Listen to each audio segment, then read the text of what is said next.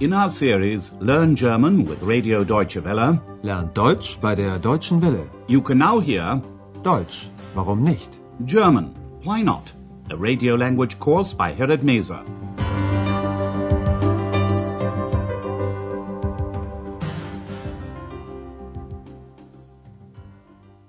Hello and welcome back. Today you can hear Lesson 14. Then they thought of Frederick. Da fiel ihnen Frederick ein. It's quiet at the Hotel Europa, so Frau Berger has time to have a chat with Andreas. She tells him a story by Leo Lionni, an Italian author. The story is about field mice, Feldmäuse. The summer was coming to an end, and so they were collecting stores, Vorräte, for the winter. They collected grains, Körner, nuts, Nüsse, and straw, Stroh. But one of the mice, Frederick, collected something else the sun's rays, Sonnenstrahlen, colors, Farben, and words, Wörter. Listen to the first part of the story. Es war einmal eine Familie Feldmäuse. Der Sommer ging zu Ende und sie sammelten Vorräte für den Winter. Sie sammelten Körner, Nüsse und Stroh. Nur eine tat nichts. Frederik. Frederik, fragten die Feldmäuse, warum arbeitest du nicht? Ich arbeite doch, sagte Frederik. Ich sammle Sonnenstrahlen für den Winter. Ein wenig später fragten sie Frederik, was machst du nun? Ich sammle Farben, sagte er.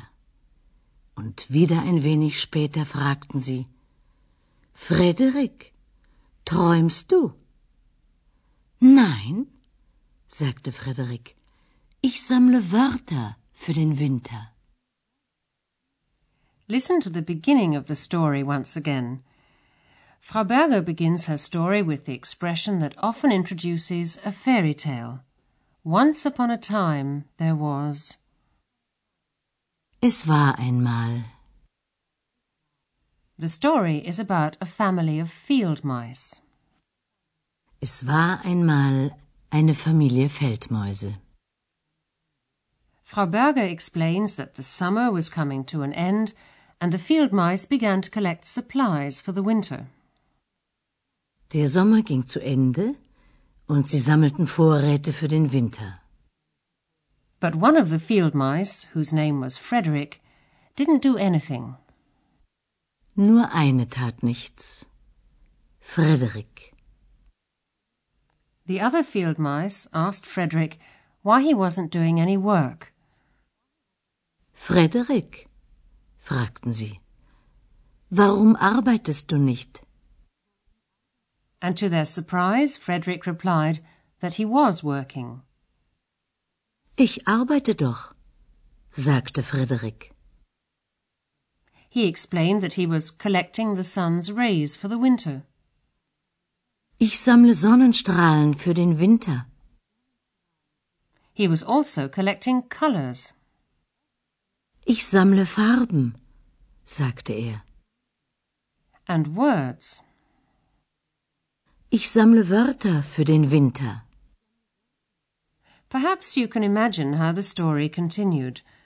Winter came, and it became very cold. Kalt. Listen to the rest of the story. What did Frederick do? Der Winter kam und es war auf einmal sehr kalt. Da fiel ihnen Frederik ein. Frederik, was machen deine Vorräte? Fragten die Feldmäuse. Macht eure Augen zu, sagte Frederik.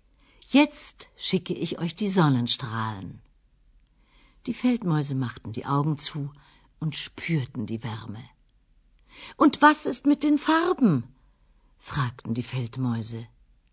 Macht wieder eure Augen zu, sagte Frederik. Und er erzählte von roten und blauen Blumen, vom gelben Stroh. Die Feldmäuse machten die Augen zu und sahen die Farben. Und was ist mit den Wörtern? fragten die Feldmäuse. Und Frederik holte die Wörter und erzählte eine Mäusegeschichte. Die war sehr schön. Die Feldmäuse waren begeistert und riefen Frederik, du bist ja ein Dichter. Listen to the second part of the story once again. Frau Berger begins by saying, Winter came, and suddenly it was very cold. Der Winter kam, und es war auf einmal sehr kalt. Then the field mice thought about Frederick.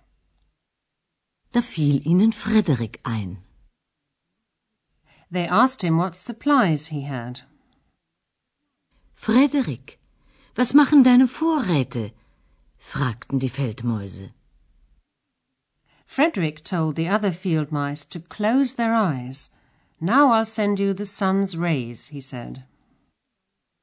Macht eure Augen zu, sagte Frederik. Jetzt schicke ich euch die Sonnenstrahlen. And so, Frau Berger continues, the field mice closed their eyes and felt the warmth of the sun. Die Feldmäuse machten die Augen zu und spürten die Wärme. Then they asked Frederick about the colors, Farben, he'd been collecting. Und was ist mit den Farben? fragten die Feldmäuse. He told them there were red and blue flowers, rote und blaue Blumen, and yellow straw, gelbes Stroh. Und er erzählte von roten und blauen Blumen, vom gelben Stroh. Frederick's descriptions were so vivid that the field mice could see the colors when their eyes were closed. Die Feldmäuse machten die Augen zu und sahen die Farben. And then they asked Frederick about the words, Wörter, he'd collected for the winter. Und was ist mit den Wörtern? fragten die Feldmäuse. Frederick fetched the words and told them a story about mice, eine Mäusegeschichte. Und Frederik holte die Wörter und erzählte eine Mäusegeschichte. But Frau Berger doesn't tell Andreas this story. She only tells him how the field mice reacted. They were thrilled and called out to Frederick, You're a poet. Die Feldmäuse waren begeistert und riefen Frederik, du bist ja ein Dichter. While we leave Andreas to think about the story, we'll have a look at the grammar we've covered in today's lesson, the imperfect tense of irregular verbs in German.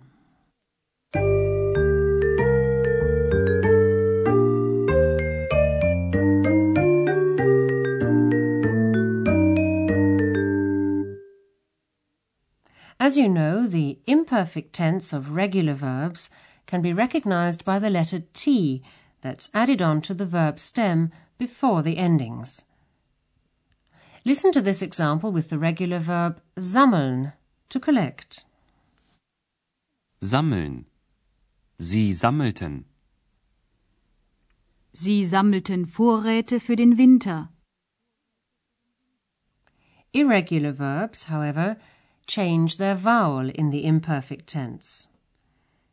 Listen to this example with the irregular verb kommen, to come, in the third person singular. The vowel o in the infinitive changes to a in the imperfect tense. Kommen. Er kam. The first and third person singular of the imperfect tense of irregular verbs do not add an ending. Kommen. Er kam. Der Winter kam.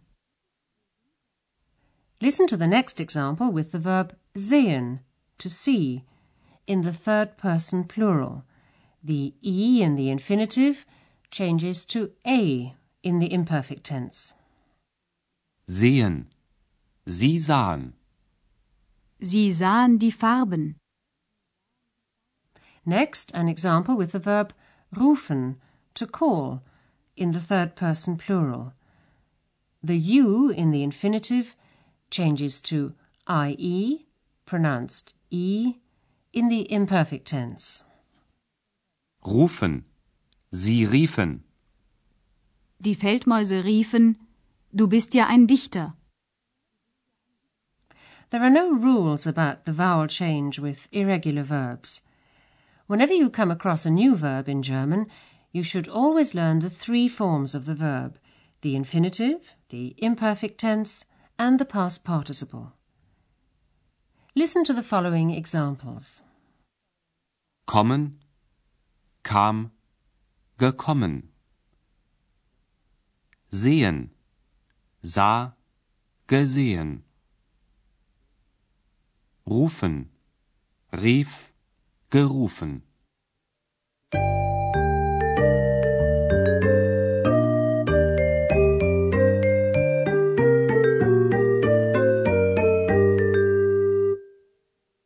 Listen to the story of Frederick once again from the beginning, and while you're listening to the music break, sit back and relax.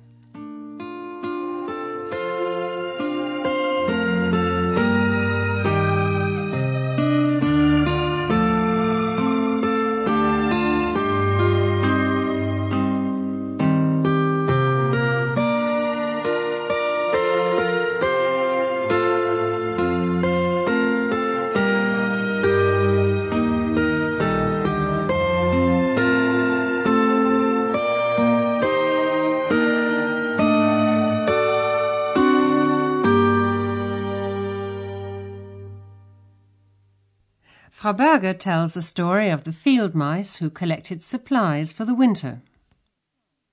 Es war einmal eine Familie Feldmäuse. Der Sommer ging zu Ende und sie sammelten Vorräte für den Winter. Sie sammelten Körner, Nüsse und Stroh. Nur eine tat nichts. Frederik. Frederik, fragten die Feldmäuse, warum arbeitest du nicht? Ich arbeite doch, sagte Frederik. Ich sammle Sonnenstrahlen für den Winter.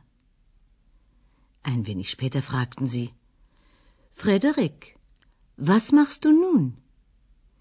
Ich sammle Farben, sagte er. Und wieder ein wenig später fragten sie Frederik, träumst du? Nein, sagte Frederik, ich sammle Wörter für den Winter. The field mice were thrilled to see the supplies that Frederick had collected for the winter. Der Winter kam und es war auf einmal sehr kalt. Da fiel ihnen Frederik ein. Frederik, was machen deine Vorräte? fragten die Feldmäuse. Macht eure Augen zu, sagte Frederik. Jetzt schicke ich euch die Sonnenstrahlen. Die Feldmäuse machten die Augen zu und spürten die Wärme. Und was ist mit den Farben? fragten die Feldmäuse. Macht wieder eure Augen zu, sagte Frederik. Und er erzählte von roten und blauen Blumen, vom gelben Stroh.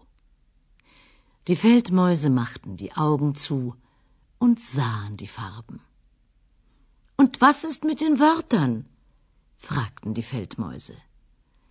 Und Frederik holte die Wörter und erzählte eine Mäusegeschichte. Die war sehr schön. Die Feldmäuse waren begeistert und riefen Frederik, du bist ja ein Dichter. Well, that's all for today. In the next lesson, X returns to Andreas. Join us if you can. Until then, it's goodbye for now. You've been listening to our language course, Deutsch, warum nicht? A production of Radio Deutsche Welle in cooperation with the Goethe Institute in Munich.